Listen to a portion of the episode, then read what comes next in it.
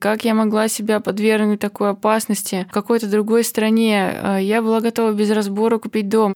Слушайте, вот э, такая ситуация произошла. Чё, Рили, так вот везде, как бы, да, жесть какая-то у вас, вы просто вот, ну, там, знаете, у меня такие антикомплименты. А он такой посмотрел мне и говорит, я приношу извинения.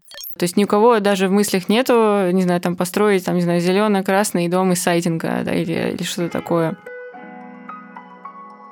Всем привет! Это Маша Преображенская и мой подкаст «Гений места», который помогает людям путешествовать во времени и пространстве и при этом не терять человека в себе. Есть города, которые очень многое повидали, такие как Рим, например. И, как мне кажется, в этих местах э, сформировались какие-то особые правила жизни и особые ощущения. Они, словно люди, умудренные опытом, уже не так остро реагируют на какие-то резкие движения, понимая, что и это пройдет. Но ведь солнце светит, жизнь продолжается, цветы цветут. Вот таким мне видится замечательный город Дербент. Странно приимный, как называет его моя сегодняшняя гостья Екатерина Краева. Вообще Дербент и Катя очень похожи, на мой взгляд. Именно поэтому им и удалось так быстро подружиться. Катя – фотограф, художник и организатор арт-резиденции в Дербенте. К ней в гости прямо сейчас приехали люди, чтобы творить под жарким кавказским солнцем, придумывать всякие удивительные вещи, вдохновляться дербентом и делиться этим своим вдохновением. А как это получилось, Катя сейчас нам расскажет.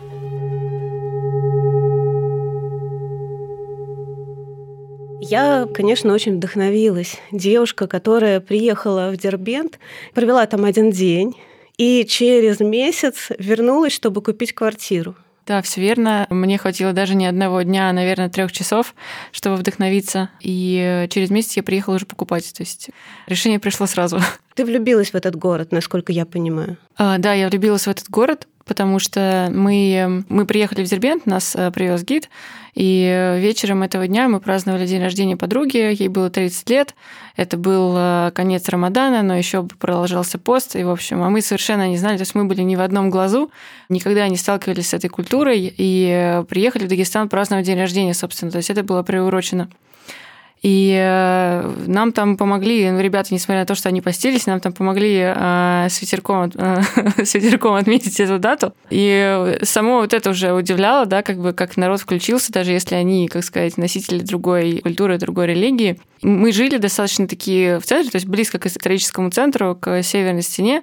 И сама эта улица, да, которая идет э, возле северной стены, она сейчас э, архитектурно облагорожена, и она произвела на меня впечатление еще ночью, потому что она была подсвечена, и дербенские архитекторы работают очень интересно, деликатно и подчеркивают, э, собственно, историческое наследие, но при этом вносят туда еще и, как сказать, такой ну, современный, что ли, взгляд, удобство, не знаю, какие-то фактуры, материалы и так далее. И, э, конечно, вот это все как бы сочетание, оно меня вдохновило, потому что в Москве, допустим, ты нигде не увидишь таких исторических ландшафтов, да, там, допустим, там стена, в которой камень один, не знаю, там размером метр на метр, то есть этот камень, он как бы больше, чем тебе нужно, эта стена выше, чем тебе нужно, чтобы на нее не забраться. В общем, вот как-то так. И, э, а на следующий день я уже увидела, там, ну, мы проспали полдня, а, и далее просто взяли такси, чтобы ездить по городу и э, нагнать этот момент до того момента, как э, нам не нужно было уезжать в аэропорт. На следующий день я просто действительно увидела городскую среду, что там э, все дома, то есть если ты строишь дом в Дербенте, то это будет двухэтажный дом из песчаника. То есть ни у кого даже в мыслях нету, не знаю, там построить, там, не знаю, зелено-красный дом из сайдинга, да, или, или что-то такое. А, да, и поэтому он достаточно архитектурно целостный и очень приятное соотношение а, размера улиц, размера домов, размера деревьев к человеческому существу. Ну и, собственно, я поняла, что это самая лучшая среда в России, которую я видела. И плюс еще тот факт, что для московского человека это дауншифтинг, потому что это один из самых лучших климатов в году, 265 э, дней солнечной погоды, вот, и отсутствие зимы со снегом, э, и так что решение прошло моментально. Но, насколько я сейчас поняла, ты в него влюбилась именно визуально. То есть он тебе понравился сначала как картинка, а потом ты начала с ним знакомиться. Mm, ну как? Да, Ну, я, я думаю, что э, как, ну, в общем, какое-то гостеприимство, вообще, в принципе, культура, смыслы э, народа, народов, которые там живут, э, они тоже, конечно, меня вдохновили сразу, потому что, да, опять же таки, если смотришь на городскую среду, то сразу понятно. Люди Дербента – Дербент всегда был многонациональным. Такова уж его судьба или история, не знаю, что здесь первостепенно.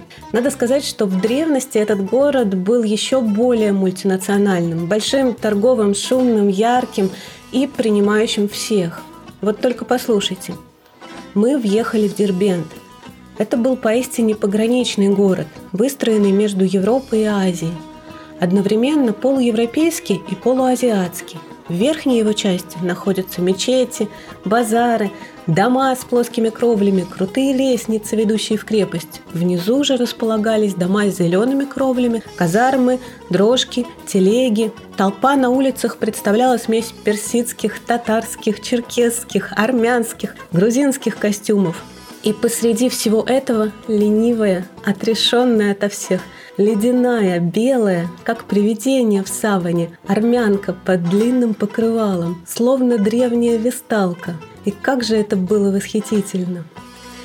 Таким увидел Дербент Александр Дюма, тот самый Дюма-отец. Он был в конце 50-х годов 19 века в большой поездке по Кавказу, и вот как раз описал Дербент, который очень сильно его поразил и понравился ему. А если мы отмотаем пленку времени еще дальше, то увидим, что в домонгольский период Дербент был еще более ярким, пестрым и многонациональным. Тогда это был, ну, как бы мы, наверное, сейчас сказали, мегаполис, крупнейший торгово-ремесленный центр, город, который стоял на пересечении торговых путей. И все обычно говорят про шелковый путь, но была также важная дорога с севера на юг – все арабское серебро везли через Дербент на Русь и в Скандинавию. Оттуда же везли меха, пушнину, мед, воск, рабочую силу.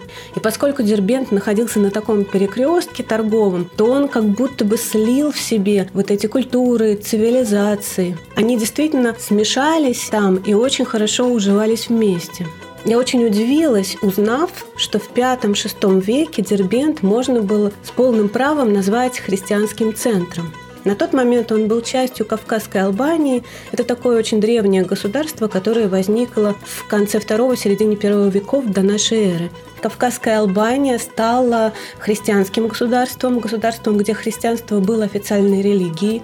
Таких государств было еще три – Византия, Армения и Грузия. Вплоть до VI века Дербент оставался христианским центром на Кавказе. Здесь была резиденция католикоса Кавказской Албании. И при этом, конечно же, все мы знаем, что позднее этот город стал одним из очень значимых центров мусульманского Востока. Вообще, если смотреть исламскую историю, то очень много известных выходцев из Дербента, людей, которые выросли в Дербенте, потом уехали и получили образование в таких, если их можно назвать, средневековых исламских университетах вернулись, остались в Дербенте, писали какие-то интересные трактаты, философские сочинения. В Дербенте была написана даже так называемая суфийская энциклопедия «Базилик истин и сад тонкостей». И вот в ней мы читаем об одном из суфийских меджлисов в Дербенте. То есть Дербент был еще и центром суфизма, вот этой внутренней скрытой части ислама. И на этот меджлис пришли продавец дров, продавец зелени, маловар, книготорговец и создатель бумаги.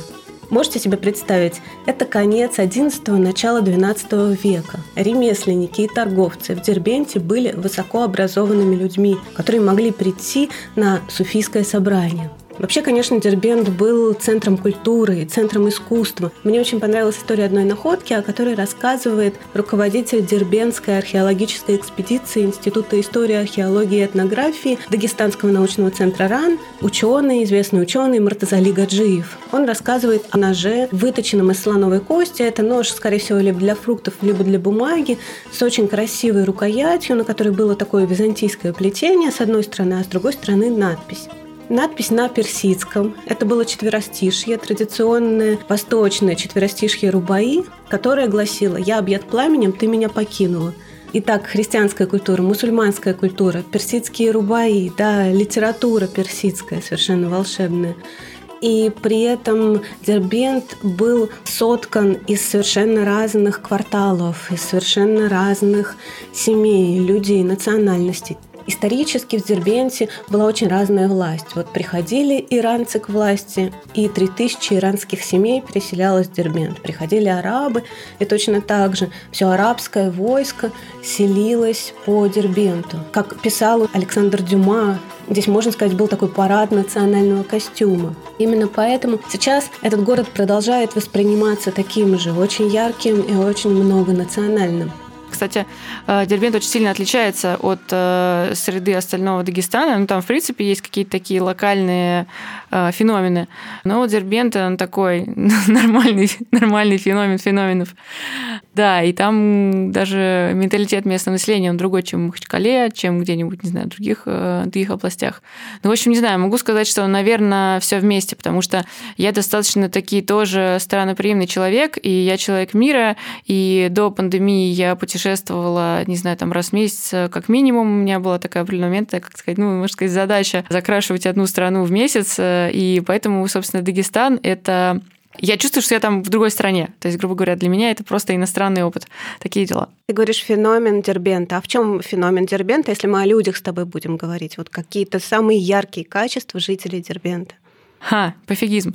А, Класс. Ну, как бы да, это вообще-то, как сказать, знаешь, и хорошее, и хорошее, и плохое качество, что там все так начили на расслабоне. То есть, да, такой дзен. А получится, не получится, ну, посмотрим, как бы, да, на наше настроение это не влияет. Ну, не получилось, не получилось. Ну, получилось, слава богу, как бы вот так. Дербент, он очень, ну, как, до определенного момента, то есть его история — это э, обилие культур. И сейчас, значит, там есть еврейская община, там есть православная церковь, а, там есть э, шииты, сунниты, и, собственно, они все находятся в дружбе. То есть у меня есть э, друзья, которые ходят там, я не знаю, и, ну, они, они сунниты, а, но они ходят на православную Пасху тоже к православным, они им пекут куличи, потому что если кто-то что-то там не допек, тебе вдогонку прилетает кулич. А это правда? Да, да, да, это, да, это, это, это полная правда. То есть они там тоже достаточно такие странноприимные, и мне действительно вот понравилось как раз вот эта вот какая-то, ну, религиозная, что ли, толерантность. Они такие, а, ты православная, ну, так у нас один бог, все нормально. Классно. Но вообще это историческая такая реальность, потому что понятно, что Дербент очень древний город, и исторически там действительно была ранее довольно большая община иудейская, да, э, горские евреи. Естественно, мусульмане, да, как основная такая религиозная группа, религиозная община. Ну, то есть они, видимо, всегда жили вместе, в какой-то момент просто научились друг с другом как-то коммуницировать правильно по любви. Да, это как Энди Уорхол да, в своем интервью. Да, нет. Ответ да. Отлично. А главное, мы быстро запишем подкаст. И слушатель очень быстро его послушает. Да, мы как два человека, которые очень мало спали. Просто расскажу нашим э, слушателям сейчас, что мы с Катей находимся примерно в одном состоянии. Я спала где-то меньше шести часов, и Катя летела как раз в эту ночь из Дербента в Москву, и тоже... Сколько ты спала? Тоже ну, несколько ну, получается, часов. Получается, что три часа спала. Три часа, вот. И мне кажется, состояние депривации сна, оно идеально подходит для того, чтобы говорить о таком древнем и красивом городе, как Дербент. Поэтому давай продолжим. Мне очень нравятся вообще такие мультикультурные места, мультикультурные города, и я вот начинаю понимать, почему ты его полюбила. И ты действительно такой решительный человек, ты можешь э, за месяц э, вот так вот решить, не купить ли мне дом в Дербенте и купить его. То есть это для тебя нормально? Ну да, нормально. Мне еще друзья говорили, что я такой человек э, уникальный, что если мне приходит в голову идея, я либо ее сразу откидываю, либо сразу реализовываю. То есть нет такого, что она там, не знаю, у меня стоит у порога, мусолит глаза, смущает меня. В общем, как-то так. А ты была в Дербенте? Нет, но я очень хочу. Ты знаешь, я на самом деле очень давно думаю о том, что я хочу поехать в Дербент, и именно поэтому я выбрала тебя как героя моего третьего эпизода пятого сезона, потому что я, правда, думаю, может быть, осенью как раз остановлюсь в твоем прекрасном доме, о котором мы с тобой будем говорить дальше. Ты в одном интервью рассказывала о том, что ты очень загорелась этой идеей, ты выбрала дом, но случилась какая-то неприятность, которая тебя немножечко так притормозила. Можешь об этом рассказать? Да, всем дагестанцам привет. it. Да. А, да, там, значит, э, есть такая специфика, о которой все слышали, что там принято девушкам носить что-то длиннее плеч и длиннее колен, как минимум, если ты одна, там, не знаю, да, без, э, без мужа, без, не знаю, там, без родственников. А мы об этом не знали, насколько это серьезно. То есть мы там первый, первый раз приехали 24 апреля, там было, не знаю, там плюс 20, дай бог. Потом приехали 25 мая, там тоже было, ну, такое, как бы плюс 20, плюс 22, ну, в общем, джинсы, ок. Потом, э, собственно, покупать дом я приехала 25 июня, то есть вот уже оформлять документы. 25 июня там было плюс 30. И мы думали, что типа, ну, терпен такой, там, на чили, на расслабоне, на лайте и морской город, что там по-любому, ну, вообще у нас не возникало никаких сомнений, что там, как сказать, ну, все такое более ослабленное, чем в Махачкале. И мы с подругой приехали буквально там, я не знаю, у меня была юбка практически до колена, но как бы ну, чуть-чуть ниже, там, не знаю, там на, на пару-тройку сантиметров, о, чуть выше. А у подруги были вообще только шорты.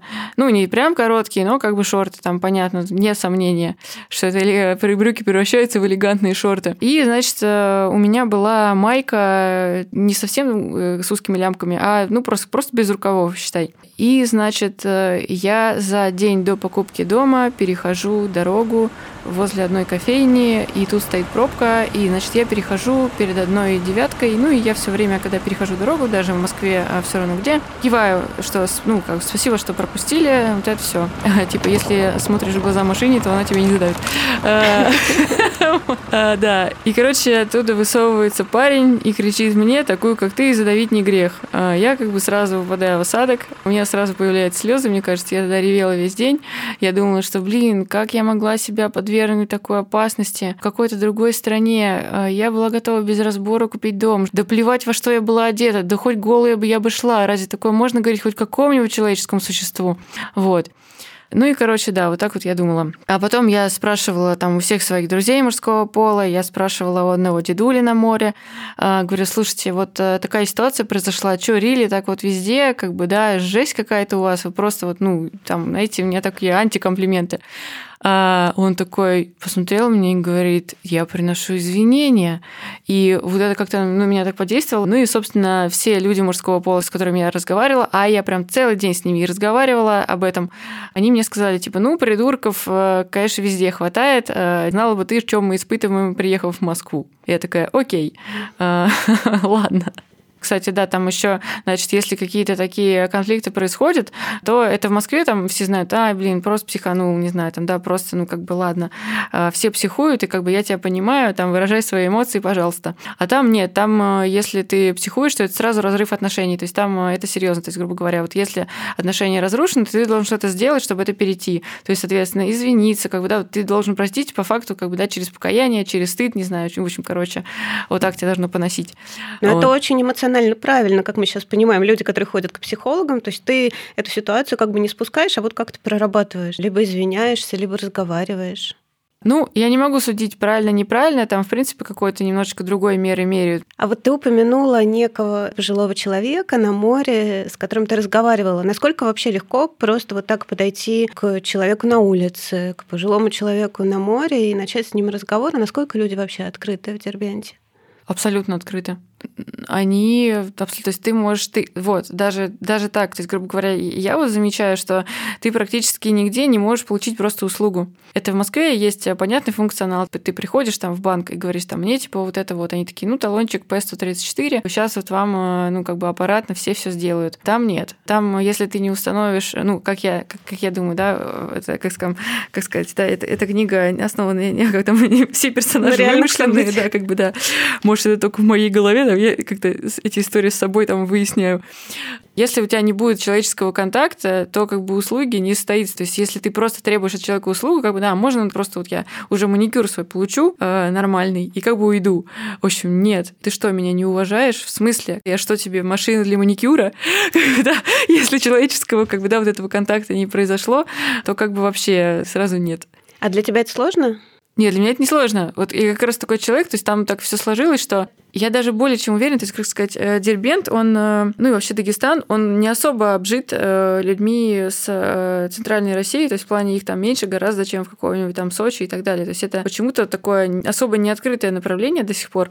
И вот как-то, может быть, из-за того, что там это исламская культура, не, не в смысле исламская, да, ну, там стечение таких обстоятельств, что там образовалась такая культура. И я вот э, человек интересующийся, то есть для меня это скорее такое исследование. Я никак не маркирую, там, не знаю, хорошо, плохо, я просто принимаю, что это так. А у тебя есть такой э, режим дербент? Вот ты прилетаешь, включаешь режим, то что в тебе меняется? Понятно, что одежду ты теперь открытую не носишь, да, наверное, после того случая? Да, я только что снимала свадьбу. Очень завидовала всем девушкам там, когда насколько они были открытые и красивые, ну, в плане, что открытое тело, это очень красиво. И... А на свадьбе можно, да, носить открытую одежду? Не-не, ну вот сейчас, я говорю, я в Москве с ним. А, сейчас, в Москве. На данный Всё. момент Мгм. я, э, да, на данный момент я пришла сюда со съемки, вот прям на съемку прямо из аэропорта, а к тебе прямо со съемки. Ну, кстати, да, на свадьбу, на свадьбу, да, в Дагестане можно одеться более открыто. Когда ты идешь с мужчиной, как я поняла, то есть по моему наблюдению, когда идешь с мужем, то тоже можно одеться более открыто, и все будут ему завидовать. Есть к чему стремиться, в общем-то. Так, я уже забыла, какой был вопрос. Вопрос был э, режим А, режим- дербент. Да. Так, режим Дербент. Ну, наверное, во-первых, э, в Дербенте это вообще не депрессивный город. То есть там гораздо меньше депрессии, чем э, в Москве. Все живут на интересе, так или иначе, ну, к чему бы то ни было, у кого маленький, у кого большой, ну, то есть, как сказать, вот нет такого какого-то прозябания грустного жизни. Ну, может быть, потому что там солнце, может, потому что не знаю что. А ты как меняешься, вот когда ты приезжаешь туда? А как я меняюсь? Ну, мне становится сразу спокойно, я там вообще ни о чем не волнуюсь. Как-то я чувствую, что мой дом, моя крепость, все, я приехала в место для отдыха. И в том числе вот на данный момент у меня очень большая загруженность в связи с тем, что мы там запустили резиденцию, сейчас запустили уже второй поток. Все равно, когда там вот благодаря тому, что там решается все очень по-человечески, то есть ты не можешь просто получить ответ «нет», потому что я там не рассматриваю. Реально все решается по-человечески. У меня там сейчас происходит опыт общения да, с какими-то, грубо говоря, там в кавычках назовем высокими чинами, вот так же, как и с обычными людьми, да, как бы просто смотрите, ребят, есть такая-то идея, а можно то-то, то. То есть ты, грубо говоря, проходишь прям сразу без страха, просто задавай вопрос, потому что там так принято, потому что там, как сказать, э, то, что тебе нужно, вот прям иди как бы и выясняй. И чаще всего люди говорят, да, это очень круто. Когда люди говорят о Дербенте или там кто-то рассказывает, какие-то путешественники, все говорят, это такой город, если ты зайдешь вглубь, да, в какие-нибудь улочки углубишься, то такое ощущение, что 200 лет вообще ничего не менялось. В каких-то местах современность не чувствуется, в каких-то местах чувствуется, что просто э, с этих пор изобрели велосипед, и поэтому дети там гоняют на велосипеде. Старый город. Дербент – это такой, я бы сказала, археологический слоеный пирог с множеством очень интересных и разнообразных пластов. И вот если бы эти дети, которые гоняют по нему на велосипеде, могли представить, какие слои истории лежат под колесами их маленьких велосипедов, то они бы очень удивились. И как и любой старый город, Дербент окутан легендами. Самые известные, самые громкие легенды касаются, конечно же, основателей города – Вообще Дербент упоминается еще в древних иранских преданиях и мифах, и его основателями называют каких-то мифических героев. А еще есть одна совершенно утопическая легенда, которая гласит, что город построил Александр Македонский. Ну, конечно, кому же еще могла прийти столь гениальная идея? Поставить город в месте, где горный массив спускается к морю и образует своего рода ворота – Ворота, которые можно открывать, закрывать. И именно с воротами связано и название города Дербент. На среднеперсидском в древности это название звучало как Дарбант, узел ворот, связь ворот. Можно еще, наверное, сказать закрытые ворота, связанные ворота. А арабы, например, которые внесли не меньший вклад в историю Дербента, чем персы, называли его «врата всех ворот». Римляне называли закрытые ворота. Ну и из этих моих слов уже понятно, что завладеть этими воротами хотели все. И именно поэтому Дербент известен в течение многих веков как мировой памятник фортификационного строительства. Да, Дербент – древний город, но ученые сейчас очень любят поспорить о его возрасте. Вообще, сейчас официально Дербенту 2000 лет, но некоторые ученые считают, что ему 5000 лет. Этому действительно есть археологические доказательства. В 80-х были проведены раскопки на месте цитадели Нарынкала. И вот в нижних слоях раскопа обнаружили изделия, которые относятся к четвертому, третьему тысячелетиям до нашей эры. То есть действительно доказано, что 5000 лет назад на этом месте люди жили. Но между тем поселением, которое было 5000 лет назад, и следующим поселением, от которого берет начало, собственно, Дербент, есть хронологическая пропасть почти 3000 лет. И об этом времени археологам ничего не известно. Та крепость, которую мы сейчас видим, да, цитадель Нарынкала с горной стеной, с укрепленным портом, была построена персидским шахом. И любопытно, что возвел он ее на деньги Византии. Как мы сейчас сказали, Византия проспонсировала оборону соседа от северных кочевников. И на самом деле уже тогда эта крепость, очень объемное сооружение, несколько миллионов квадратных кубометров кладки, которое перегородило всю дорогу, оно было действительно чудом света.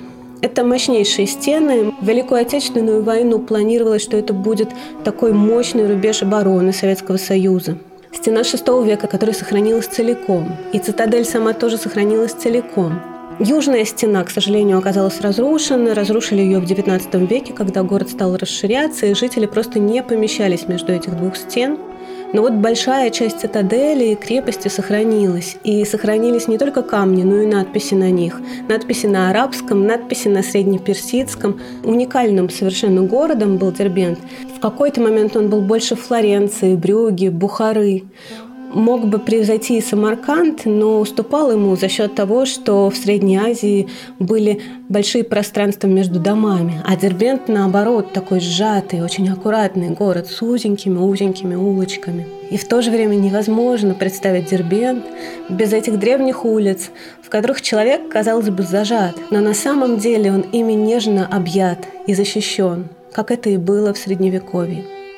Вот, а так там есть у одного архитектора э, Дербента Лизы, у нее есть э, канал в Телеграме, который называется «Уходящий Дербент», э, посвященный тому, что в Дербенте принято, что есть как бы старшее поколение, ну, хотя бы на одно поколение старше, чем молодые. И они, если у них есть какое-то время, да, как бы там э, есть такие поколения, которые не работают, и просто там, не знаю, смотрят за домом, они выставляют э, на улицу какой-то лавочку, приступочек, кирпичик, я не знаю, в общем, какой-нибудь стульчик, э, и наблюдают. То есть у них вот так вот, они могут сидеть возле своего дома, возле ворот, и просто наблюдать за пешеходами, то есть такой people watching за проезжающими машинами. То есть даже если это какая-то супер населенная улица, какая-то вообще супер шумная, вот все равно они там поставят и окей.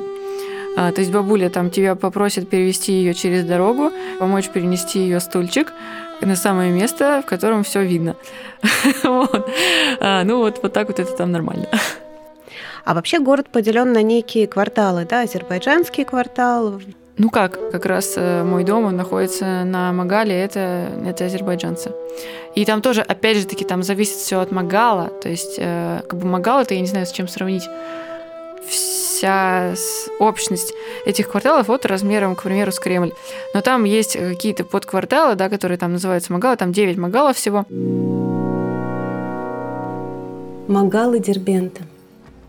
Название Магал пошло от арабского махала, и, конечно, мы с этим названием очень много сталкиваемся в других арабских городах. Да, Махаля, Махал. В Дербенте это стало словом Магал. Связано это с восьмым веком, когда арабский полководец Маслама пришел в город и для того, чтобы обеспечить себе поддержку, заселил этот город своими войсками. Он разделил его на семь районов и в каждом районе поселил полк своих солдат. А солдаты у Масламы делились по землячествам. То есть полка имел название той местности, из которой те или иные воины происходили.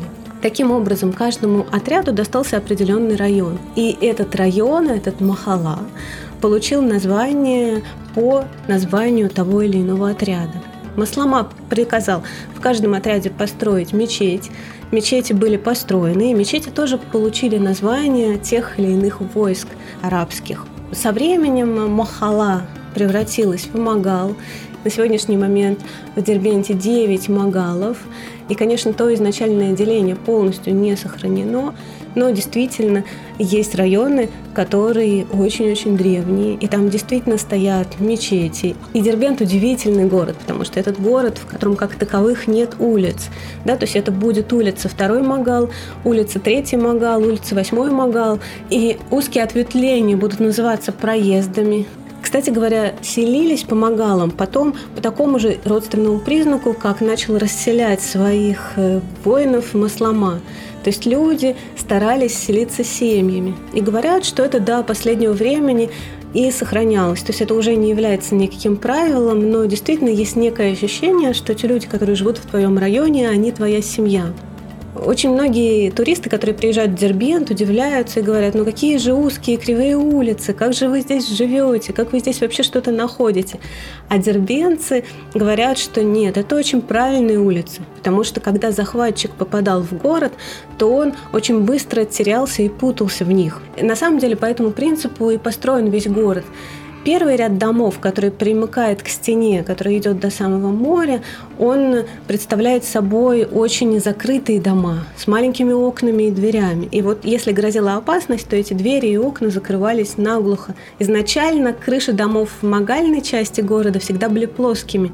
Более того, их заливали специальным составом, похожим на современный битум. Сейчас, конечно, это уже не актуально, то есть защищаться от врагов таким образом уже не актуально, поэтому в Магалах появились двускатные крыши, и особняки довольно внушительные появились, а маленькие площади средневековые превратились в стоянки для машин. А, там на разном Магале могут быть вообще свои какие-то а, особенности. А у тебя в твоем Магале какие особенности? Я нахожусь на такой достаточно-таки, ну, можно сказать, центральной Намагали улице, которая соединяет северные и южные ворота и крепость Нарынкала, как раз достопримечательность ЮНЕСКо. И, собственно, она более такая расслабленная, то есть от, ну, как бы от, от жителей там не такой спрос. Как сказать, не могу, у меня просто очень добросердечные соседи, но я, я пока не испытала каких-то таких очень строгих каких-то особенностей. А так, кстати, вот интересный факт, что они очень рады, что я возле них поселилась. Вот я, ну, как бы я чувствую, что им как бы вот нравится, да, это как, ну, короче, ну, радуются люди, когда приезжает кто-то из другой страны, вот. Ну, и для них тоже, как я понимаю, я, ну, я реально, кроме туристов, я очень редко вижу русских, буквально, не знаю, там, ну, вот я и все. А, может, просто не знакома. Поэтому для них это такая экзотика. А какие-то традиции ты уже прочувствовал на себе? Ну, я не знаю, возможно, тебе еду какую-то приносят, если готовят что-то вкусное. А, то есть, если у тебя встреча какая-то, ты по-любому должен там что-то съесть. А, нельзя вот так просто, я типа не буду. Вот только если ты хозяин, ты можешь сказать, я типа не буду. Тогда я это уже поел, не знаю. Да я уже наелся, когда готовил. Вот, а, да, но когда ты гость, тебе придется что-то что, что обязательно съесть. Если ты не ешь, обижаются. Uh, ну, да, ну, можно сказать, да, наверное, обижаются. То есть ты чувствуешь, что сейчас ты идешь на конфликт, если ты не ешь, типа, ты что, меня не уважаешь, в смысле ты все это не поешь.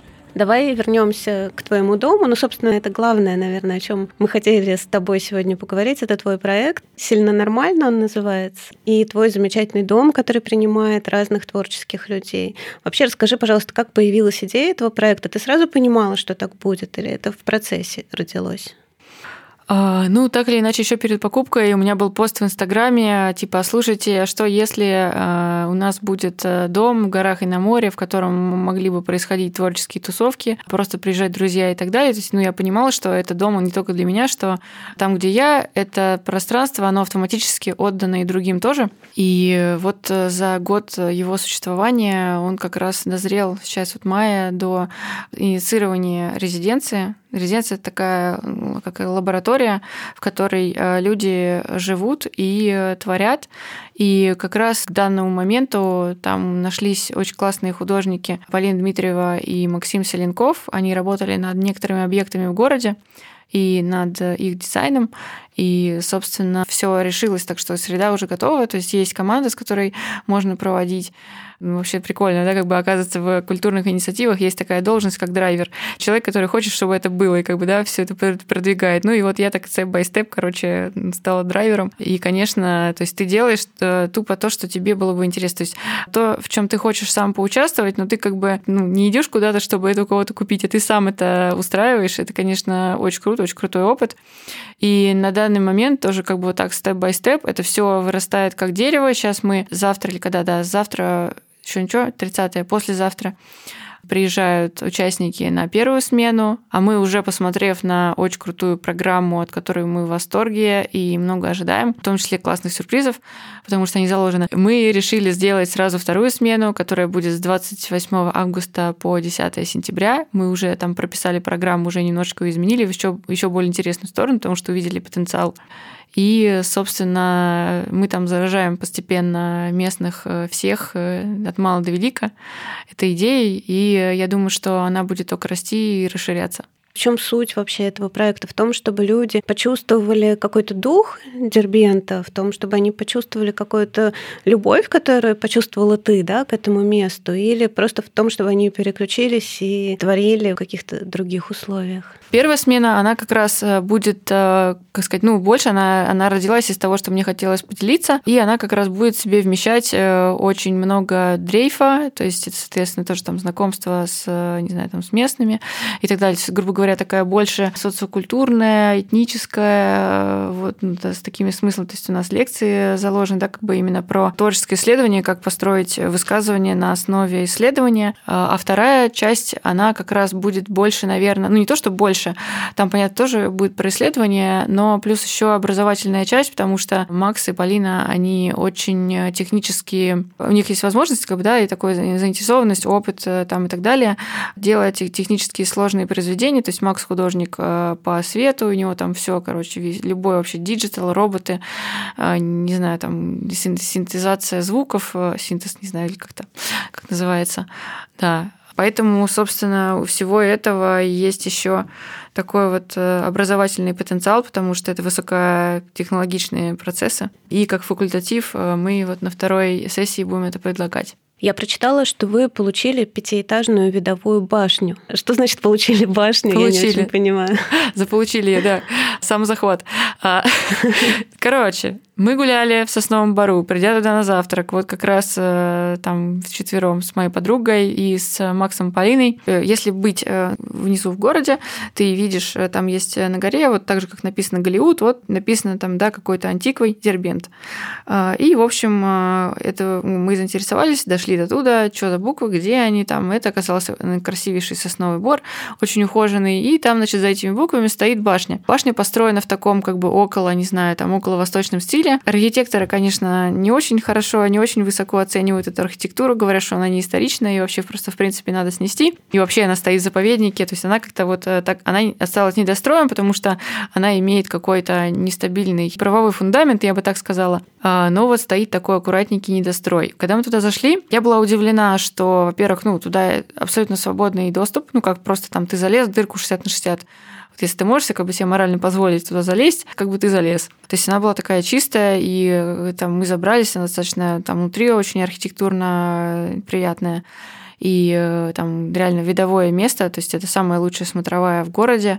Потом, значит, в это же самое время пришла идея о резиденции, и я пошла разговаривать в Минкульт, а потом еще с архитектурной тусовкой. Пошла разговаривать из ряда так, дайте мне какой-нибудь недострой. У кого тут есть какой-нибудь недостроенный отель, тупо с, не знаю, там, с белыми стенами и проводами. Все Тип... так просто. Ты приходишь да, да, да, и говоришь, типа, ребята, вот, дайте мне типа, ребята, вот такая инициатива, как бы надо то-то, то-то, то. Знаю, что, скорее всего, у вас есть. Просто дайте.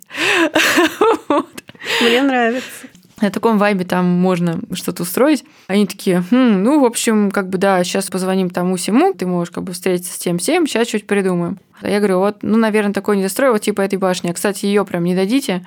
Ну и стоит с другой стороны, там тоже какое-то стечение обстоятельств, история в Инстаграме, и мне дают контакт человека, через которого действительно все это получается, и они там тоже заинтересованы, потому что пока таких инициатив не было, и э, написали заяву, и мэр одобрил ее там на, на полтора месяца до конца августа. То есть мы там будем делать мастерскую и выставку. То есть это будет такой действительно выставочный проект. На сколько там? Ну, я оцениваю, что там ну, где-то 1500 квадратных метров, и нас будет 15 э, человек. Вот, то есть задача такая, ого, это как нормально такая биеннале. То есть эта башня откроется для всех, больше не будет вот этой дырки 60 на 60, и любой человек сможет прийти туда на выставку? Да, любой человек туда сможет прийти на выставку, скорее всего, по системе экскурсии экскурсий. То есть башня не будет стоять все время открытая, потому что это опыт э, новый. В Пушкинском музее в каждом э, зале сидит бабушка на стуле, ну, не знаю, там бабушка, не бабушка. Ну, как мы а, поняли, в Дербенте с бабушками на стуле проблем нет. О, кстати, да, можно такой перформанс устроить. В каждом зале будет сидеть такая бабушка на этом стульчике, приступочке. Да, вот это прикол. Одна из идей, надо поставить какой-то, не знаю, там, странный стул, как типа для смотрителя, да, чтобы показать такую принадлежность к Конституции. Даже если смотрителя нет, то, грубо говоря, что стул стоит. Да, решили пока, что, скорее всего, будет экскурсия утром, экскурсия вечером. Вот, пожалуйста. Заодно всем будет понятно, что это. А кто к тебе приезжает? Это художники, это писатели, это люди, которые какими-то digital-проектами занимаются? Так как я фотограф, и у меня фотостудия в Москве, то вокруг меня образовалась комьюнити фотографов. То есть, не знаю, к примеру, с фотографической стороны там, ну, к примеру, трое из десяти. Мы им сказали, что, типа, можете заниматься, в принципе, чем угодно. То есть, это лаборатория, хоть там скульптуру, хоть перформанс, хоть, не знаю, стихотворение, а, хоть музыку, хоть что. То есть, это даже там, не знаю, какие-нибудь историки, междисциплинарные а, деятели тоже ну, welcome, а, музыканты, танцоры, деятели театра, не знаю, кино первом запуске, значит, у нас есть э, один ювелир, один э, архитектор, два, два искусствоведа, там одна девчонка с арт-менеджмента, Понятно, что все, все это художники, да, ну, так или иначе, имеющие какую-то вторую, да, какую-то, не знаю, да, вторую, может быть, профессию, не знаю, да, какое-то желание в чем-то реализоваться. Я в предвкушении, мне кажется, что все мы в итоге будем делать не в своем медиа, обалдеть, можно соткать ковер, не знаю, да, или можно там сделать то или иное, и сделали это. Первые две недели а, с 1 по 13 мы будем творить, и с 13 по конец августа это будет э, выставка в этой башне. Это такая какая-то новая творческая кровь Дербента, можно сказать. Да, именно. Вот к этому как раз мы и стремимся. И а, мы сейчас не хотим там быть одни, даже если у нас есть какое-то видение, а хотим к этому привлекать э, местных ребят, а, будет прекрасно. То есть мы супер открыты для диалога. Я желаю вам найти партнеров, которые сделают этот проект еще более сильным и ярким. Принимаю Класс. Э, это пожелание. Хорошо. Насколько вообще ты времени сейчас в год проводишь в Дербенте? Ну, до этого я прилетала где-то раз э, в месяц э, на несколько дней, не знаю, двух до четырех-пяти. Ну вот сейчас я практически безвылазно все лето живу там, а сюда приезжаю только на съемки в Москву. Это твой дом? А, да, как э, в Seasons э, меня Маша спросила, как ты думаешь, когда дом принят тебя? Я сказала, что когда я туда привезу компании друзей, то есть когда я туда кого-то привезу. И так получилось, что вот сейчас я туда кого-то привезла. И я думаю, что да, дом меня принял как дом. А у тебя есть любимые места в городе? Ну вот прям абсолютно твои места, куда ты приходишь и подпитываешься там? Променад на улице Кирилла Мабитбекова, потому что мне очень нравятся эти подсвеченные, ну, подсвеченная архитектура старая нравится. У меня возле меня есть э, улица Рызаева, и там тоже, собственно, проложили удобную дорожку, посадили деревья. Есть такие парковочные места аккуратненькие, то есть там не стихийная парковка тоже подсветили, ну, обычные дома, грубо говоря, не знаю, была у тебя там дача, как бы, да, вот этот ряд, э, к примеру, дач, подсветили с каким-то ритмом, и все это смотрится архитектурно очень целостно. То есть, грубо говоря, ты уже сразу идешь, ты как в Италии, допустим, там я помню, что на этой улице есть какая-то заброшка, вот ее тоже вот ровно так же подсветили стены, и все, и выглядит, э, как сказать, э, выглядит очень приятно, и, конечно, это вообще супер. Люблю старый центр, вот именно поэтому, наверное, у меня там и дом. А люблю а, шестиметровые буквы Дербента, вот, наверное, поэтому там и башня. А если бы ты рисовала картину Дербента из звуков, то какие бы звуки это были? Mm, вот это вопрос, знаешь, неожиданный. А, ну, вообще, Наверное, это звук машин, то есть э, там все любят эти тачки, их как-то прокачивают, на них как-то ездят, боком, не боком, стартуют там с нуля, сразу втопив гашетку. И там вот есть да, такой, такой звук от машин, везде, не знаю, там какой-нибудь эхо отражающийся. Вот. Ну и, наверное, азербайджанская речь, а, которая переключается в русскую. То есть там так принято, что если ты разговариваешь с представителем своего этноса на одном языке, то если появляется человек из другого этноса, то ты сразу переключаешься на русский. Вот это, вот это класс. Очень не хочется прощаться с таким ярким дербентом. Я думаю, что скоро я пройдусь по этим узким улочкам, поднимусь на башню, посмотрю на красивый Каспий и, конечно же, влюблюсь в этот город, как это сделала Катя. Спасибо вам большое, что дослушали этот выпуск до конца. Пожалуйста, подписывайтесь на подкаст на всех платформах, где вы слушаете подкасты. Оставляйте отзывы, они мне очень-очень важны. Ну и, конечно, ждите новых путешествий.